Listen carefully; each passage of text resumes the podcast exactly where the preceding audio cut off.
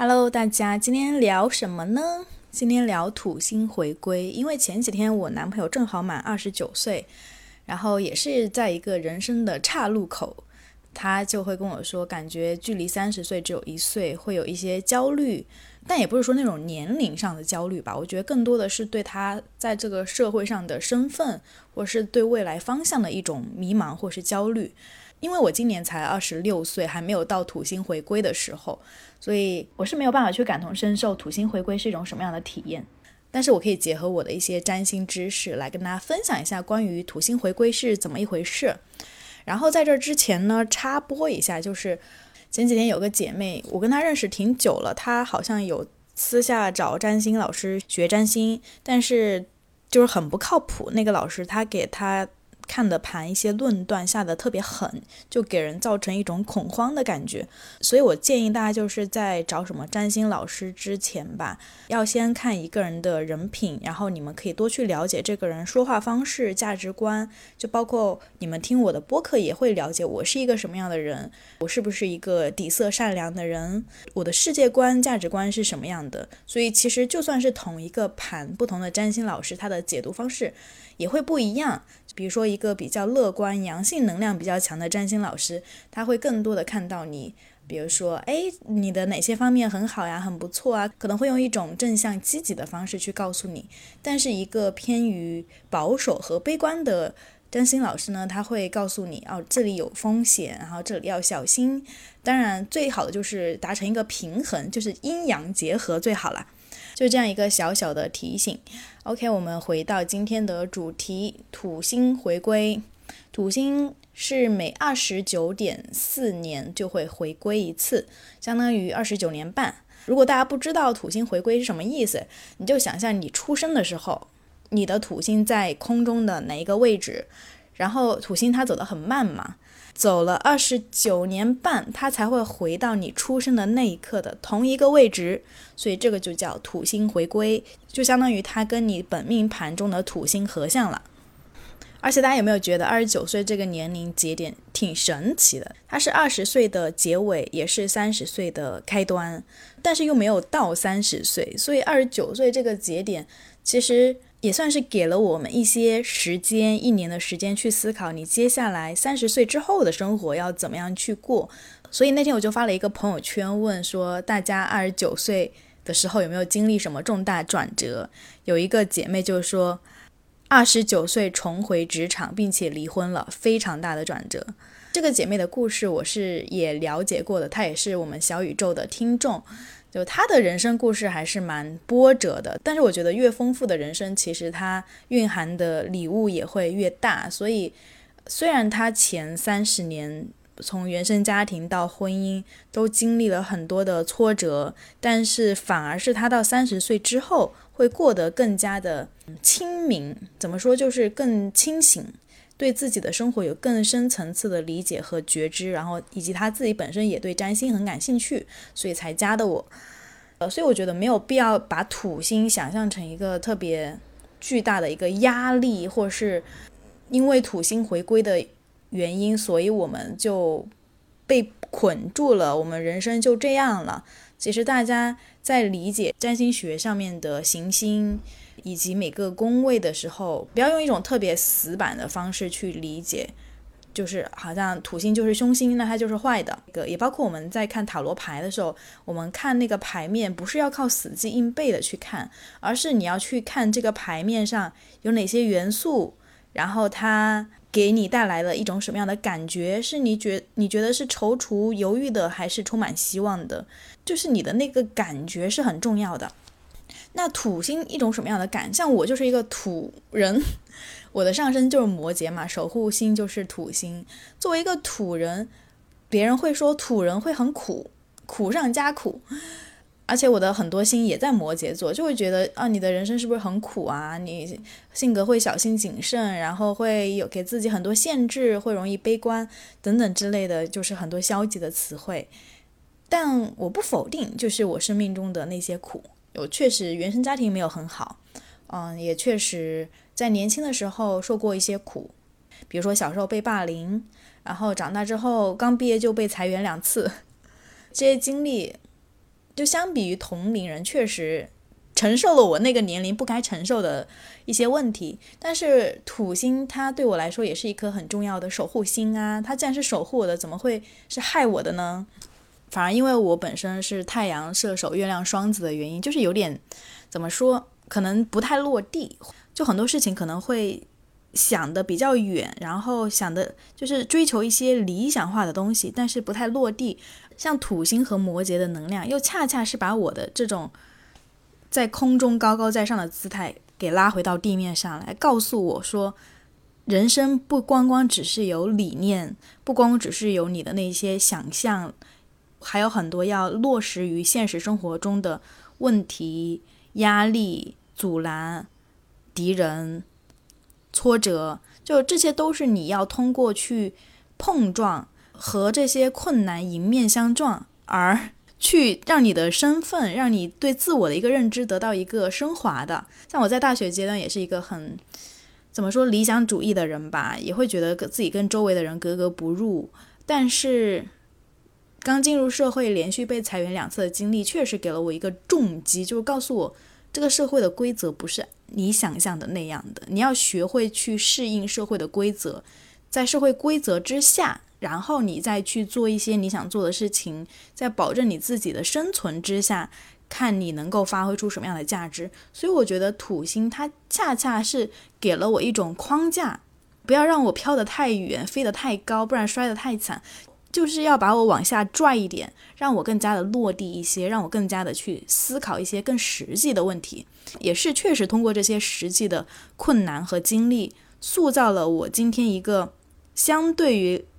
就大家看大家感受到的，在乐观当中又不乏一些深度和深沉。好，接下来就说一下从占星学意义上怎么样去。理解土星运行的周期以及土星回归，就像我刚刚讲的，土星其实是给你立规矩、画框架的。就是如果你对你的身份，就对你的自我，只是停留在想象中，我希望我成为一个什么样的人？我希望我是一个乐观、豁达、积极、阳光的人，然后很有远见的人，很有智慧的人。但在这些想象下，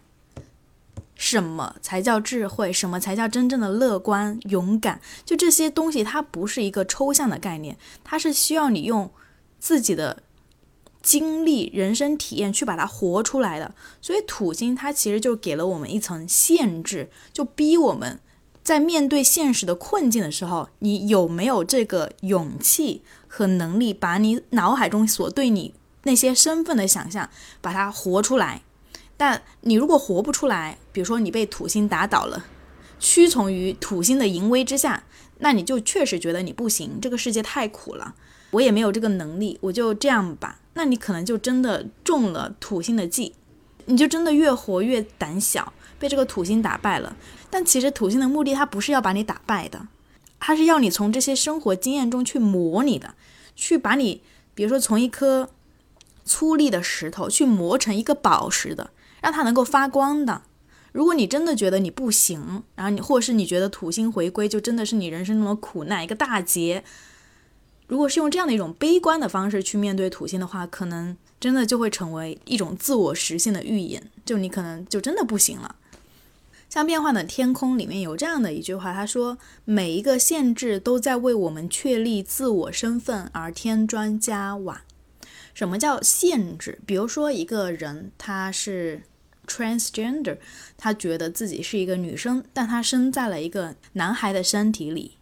那他一生下来就感觉到自己是被困在了一个牢笼当中的，而这个牢笼就是他的身体。很多人他会通过改变自己的身体，比如说去做变性手术，像我是身边有认识人就真的去做了变性手术，但是他改变了他的身体之后，他快乐吗？其实不见得，他又会面临更多的关于他身份认同的一些。问题和焦虑，比如说他在变成女人之前，他会觉得我做了变性手术，我变成女人之后我就更好了。但是实际上，他做了变性手术之后，他依旧没有办法去面对他自己，他依旧害怕这个社会的闲言碎语，他不敢出门上班，他不敢见人，他甚至都不敢向家人去公开这件事情。所以变性手术有让他变得更好吗？我觉得像这么大的一个手术，改变自身的。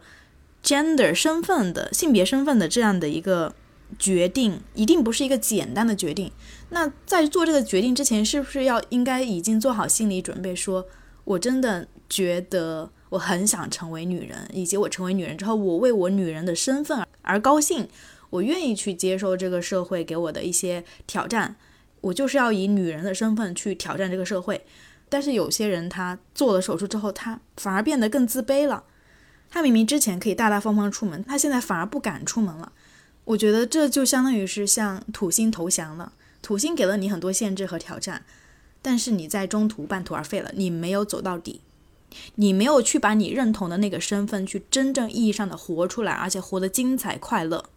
包括像我是近几年开始有女性主义方面的认知和觉醒的。在我女性主义没有觉醒之前，我其实是一个很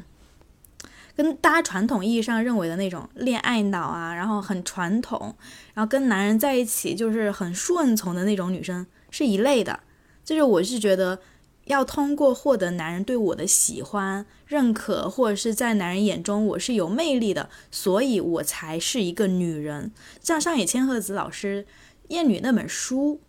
里面讲到，其实女人这个身份，它也是构建出来的。就是为什么女人一定是长头发的呢？一定是性感的，一定是呃皮肤白白净净的，要化着妆的，惊艳的，然后要喷着香水的，要做着美甲的。为什么女人是这个样子呢？其实这个是一种社会身份定义下来的女人。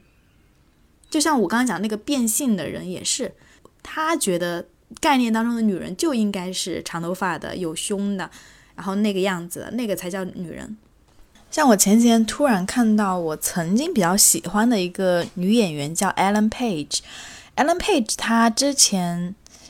在那个《水果硬糖》还有 Juno，呃，还有什么《盗梦空间》，她算是二零一几年这个阶段欧美圈的顶流。但是我突然间发现她变性了，她变成了 Elliot Page，就是她把她的名字也变成一个男性的名字。包括他把他的胸也去掉了，做了变性手术，然后因为他个子很小嘛，然后就感觉整个人有点骨瘦如柴的感觉，包括他的脸也很沧桑。就先不说变性不变性的问题，但是我感觉他的那个状态是有点点丧的。就是他其实一九八七年出生，现在现在三十六岁，也不算一个特别老的年龄，但他现在。给人的感觉就是她衰老的非常快，相比于她作为女生那个阶段，就是我不确定这是不是跟她打了那个雄性激素有关，而且她的声音也会变得很低。就出于好奇，我去看了她的一期采访视频，就在她变性之后的那个主持人问她说：“你变性之后你的感受如何？”她当时的回答是 “fabulous, amazing”，感觉从来没有像现在这么好，但是。我注意到的是，他在说这些话的时候，首先是他的声音很低，可能是因为打了那个雄性激素，然后他的声带有变化，所以他说话的声音是有点点颤抖的，声音很低，有点颤抖。那同时，他的眼神不是那种很清纯的眼神，他的眼神感觉是很悲伤的，很哀伤的感觉，下一秒他就会哭出来那种感觉。真的，我当时看了评论区那个点赞最多的那条评论，就是说感觉他下一秒要哭出来，就是你很难相信他嘴里说的“我现在过得很好，没有哪天比现在更好”这句话，从这样的一个状态下表达出来是让你可信的。虽然我有这种主观揣测的嫌疑，但是我是从看到一个人的面相和状态去感受的。然后我又出于好奇，就是我觉得他的这个状态让我感觉有点奇怪，因为像有些 transgender，他给人的一种状态确实就是挺棒的，就是他终于活出了自己。像金星老师，我觉得哇，她就是一个女人，她活出了自己。但是我看到 Ellie Page 或者叫 Alan Page，我就觉得有点点奇怪，所以我就想深入去了解一下这个人，就看了他的一些过去的经历，然后发现他说。他当时年少成名演的那个 Juno 的这个电影，其实对他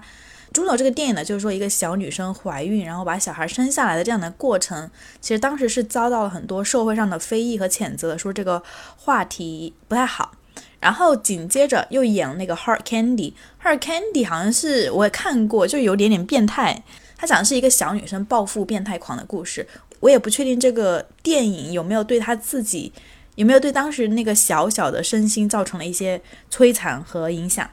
然后他有讲到说，他在拍这些电影的时候有跟导演出柜，就是说我是 lesbian，我喜欢的是女生。但但是导演是对他的这种性取向嗤之以鼻，然后嘲笑他，并且告诉他千万不能让别人知道你是 lesbian，因为他出演的都是非常传统的女性角色，而且他女生的时候其实真的挺好看的，就很有魅力的一个长相吧，就让人感觉很讨喜，真的挺好看的。但是后来他就开始变成一个。非常激进的 activist，怎么去翻译？就是说，为主张那种 LGBTQ 群体的平权而做努力的，不断宣扬这方面的意识的一个 activist 吧，就是专门搞活动的这些人。用中文很难去翻译，但是我觉得他如果公开出柜做 lesbian 也 totally fine。然后他也跟一个女生结婚，找到了他的人生的真爱，但是。为什么一定要变性呢？我觉得你可以喜欢女生，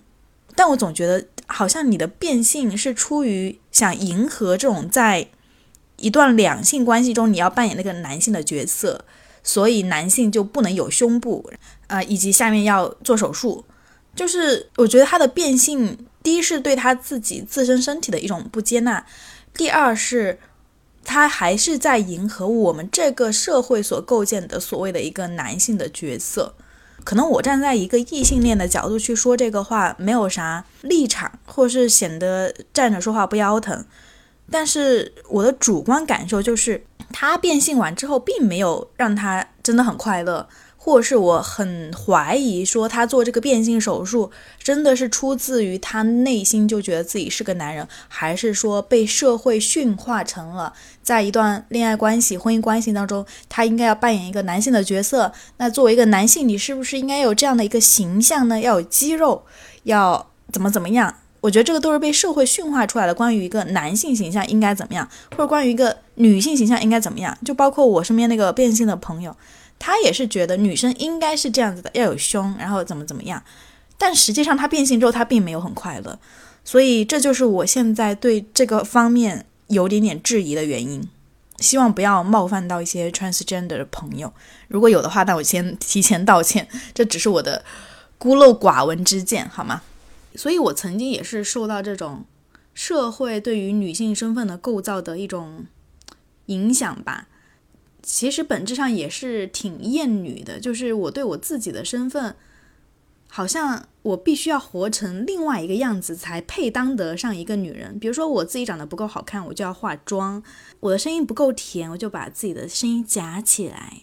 我面对一个男人的时候，不能太有主见，不能太强势，不能让他觉得我好像很强，所以我要把自己装的柔弱一点，让他对我有保护欲。这都是在厌女思想之下。塑造的这样的一种比较扭曲的价值观、恋爱观，而我的女性主义思想是什么时候开始觉醒的？是在我非常痛苦的时候觉醒的，一而再、再而三的在恋爱当中摔跟头。当我觉得我已经如此的去迎合这个社会对于女性的要求和标准的时候，我依旧没有办法得到爱。那个时候我就开始质疑了，好像我走偏了，就是我走在一条。不属于自己的道路上，而且我还很痛苦，我也没有得到任何的收益和结果，所以就是在这种受情伤的过程中，才发现原来我在为了迎合这个社会对一个女性身份的期待的时候，我反而不快乐了，我迷失了自己，而且我也没有得到任何好处，反而是感觉到自己是被压榨、被剥削、被利用的。再加上一个契机，就是上野千鹤子老师的书开始在网络上面的流行，我才开始接触女性主义这个词是什么概念，然后才知道这个社会原来是有厌女这种思想的存在，这以及厌女这个闭环它是怎么形成的，为什么我们每一个人他其实都是厌女的，以及真正的女性主义者到底是什么？其实真正的女性主义者就是为自我价值而活的。而不是为这个社会价值而活，包括我觉得男性男性也可以自称为一个女性主义者啊，就是只要你是支持女性按她自己想要的生活而活的，你也可以是一个女性主义者。回归到这个土星，刚讲到土星是为我们确立自我身份添砖加瓦，那它的力量不是一种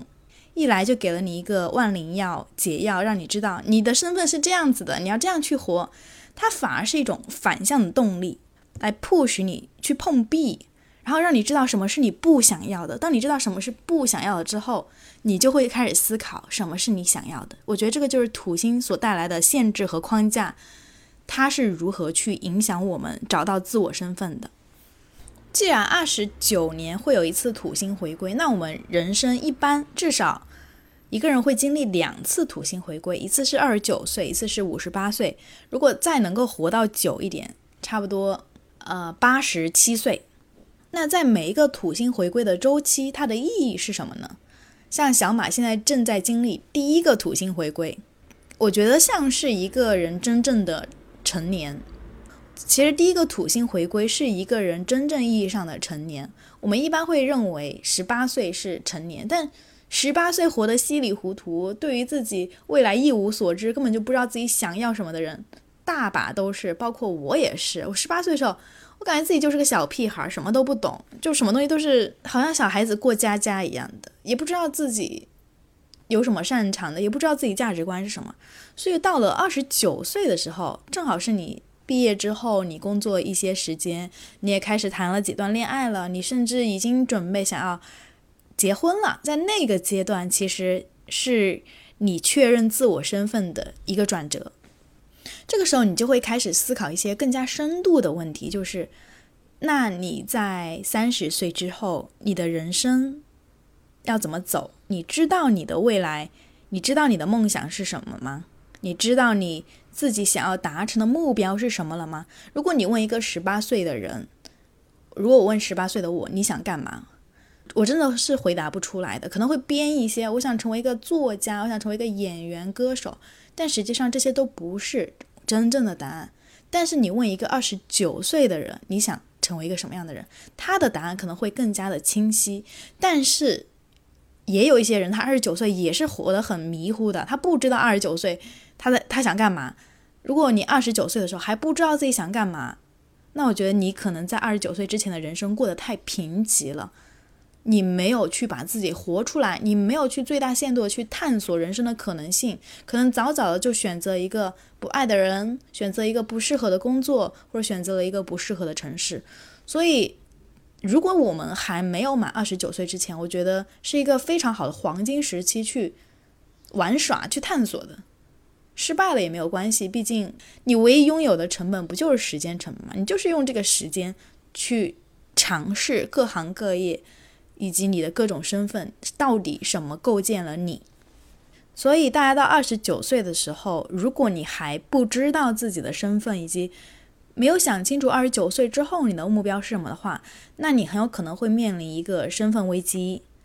包括年龄焦虑。因为在中国社会，大家对于年龄还是有一些介意的。当然，我不是倡导年龄焦虑这个事情，我是说，在这个社会现实之下。很多人他对于三十岁之后其实是有一些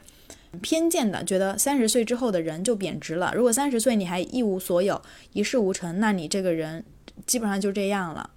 所以，如果你在二十九岁的时候，你的人生还是处于一个很混沌的状态的话，你确实会面临一些挑战和压力，以及身份危机。那我们要如何为二十九岁做好准备呢？我觉得就是一边。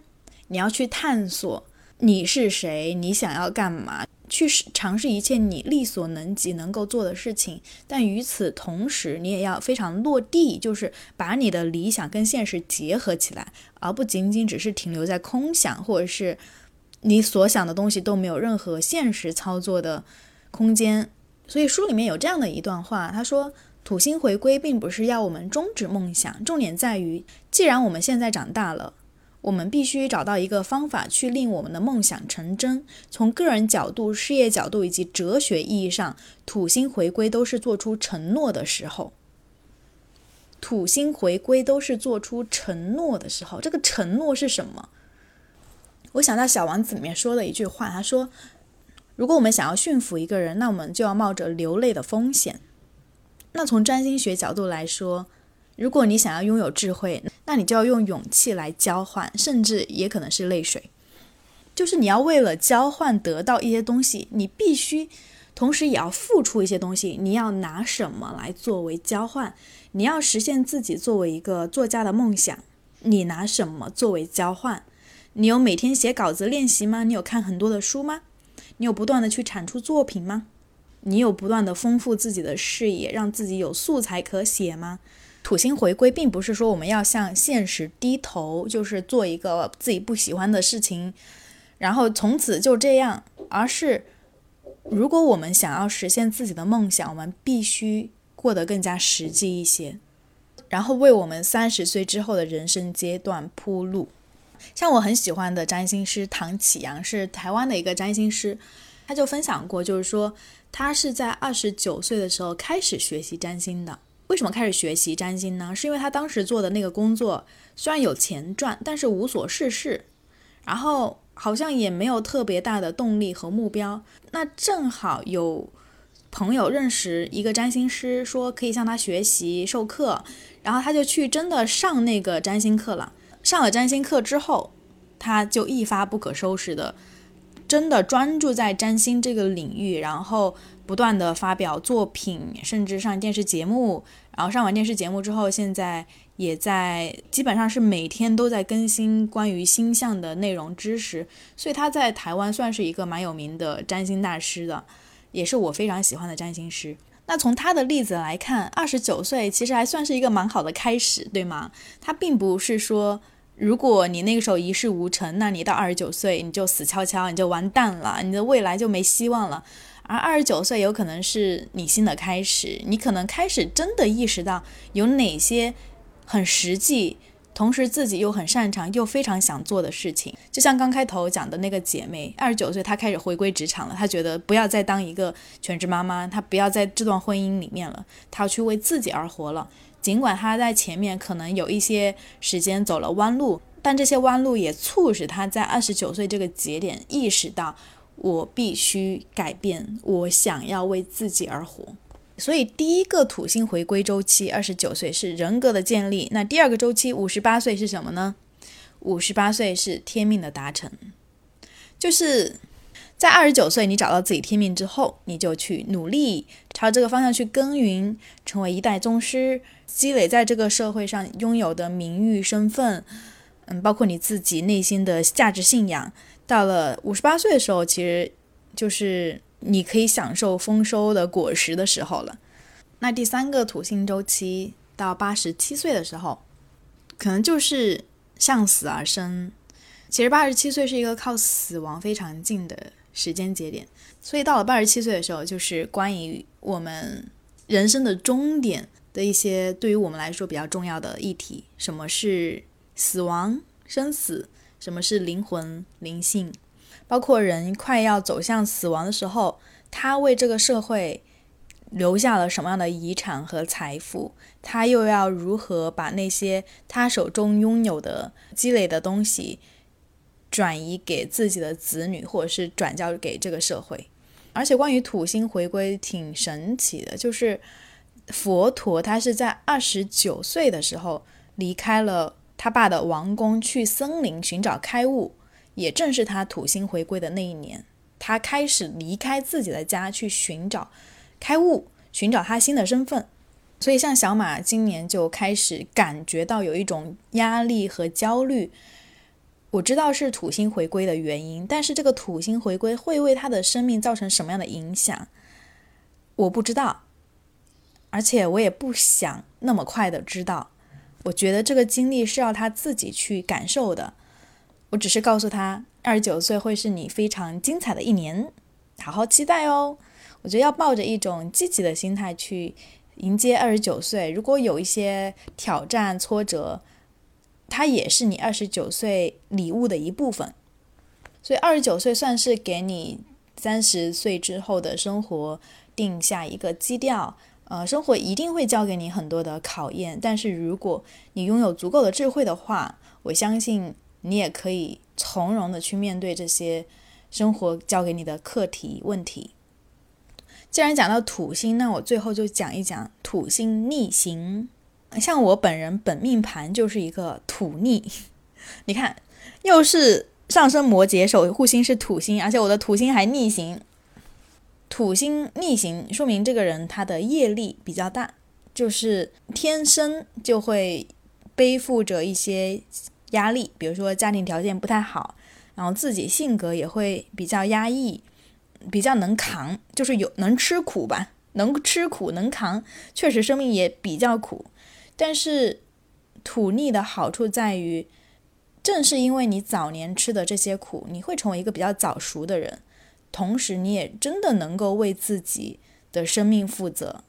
就是你不会担心自己有一天会突然间，啊，生命到了一个什么样没有办法去为自己负责的程度，或者是突然间发生了什么意外，你的。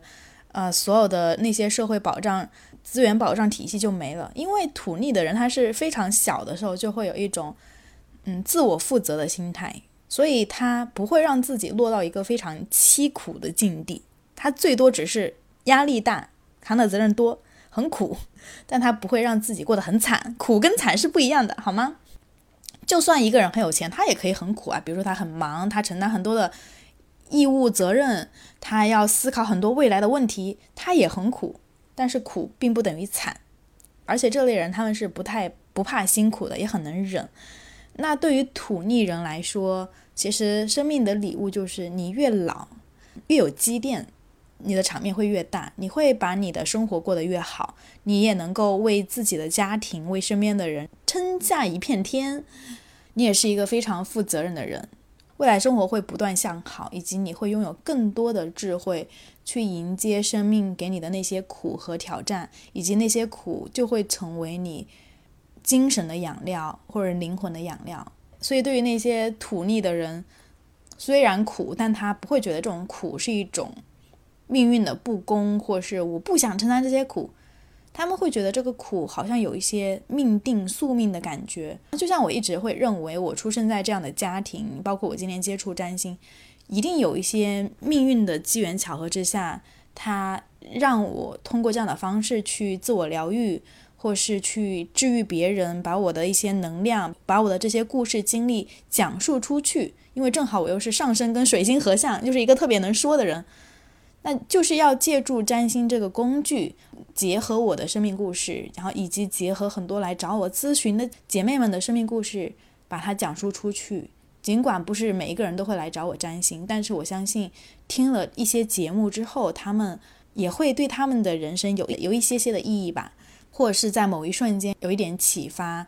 以及改变了一点点的想法和观念。我一直以来不是一个喜欢传播负能量的人。我觉得就是很多时候负能量我会自己把它消化掉。当我打开麦克风开始说话的时候，或是面对镜头的时候，我的那个正能量的那一面它就会冒出来，就好像必须要扮演这样一个积极的正能量的角色，来告诉大家生活中还是有很多可能性和希望的。那那些苦就让我吃了吧。当然我也知道大家生命中一定会有一些苦，一定会有一些焦虑的时刻。但是你要知道，这些时刻它终将过去，以及当你从一个时间的维度再来回看那些苦的时候，那些苦它都是礼物，真的都是礼物。就那些渣男也是礼物，那些很不堪的瞬间它也是礼物。我们不是要去歌颂苦难，而是这些苦难它确实有它的意义。所以面对土星回归，或是你的生命就是土能量很重的人来说，或许用一种很土的方式去。与你生命中的那些苦正面搏斗，是你存在的一种方式呢？就是你必须要通过面对问题、面对挑战，一一步步过关斩将的方式来获得成长。而这就是土星教会我们的那一刻，就是你必须要站出来面对它。当你有勇气面对它的时候，那个苦，它有一天会变成一份礼物。以及它会成为你人格塑造过程中的一部分。所以最后用一句话作为这期节目的总结，就是：与其逃避或是怨天尤人，不如与生命中的土星正面搏斗。所以面对二十九岁的土星回归，好好的去面对它，不要浪费和辜负这么宝贵的一个时间节点，它很有可能是你三十岁之后人生中最宝贵的财富。所以保持期待吧。如果你们是已经过了二十九岁的人，也可以跟我分享一下，二十九岁的时候你们生命中发生了一些什么样的故事，我超级好奇。好的，今天的节目就到这里。如果大家想加入我的朋友圈，或者是想找我看盘的话，可以添加我，会把联系方式放在 show notes 里面。拜拜。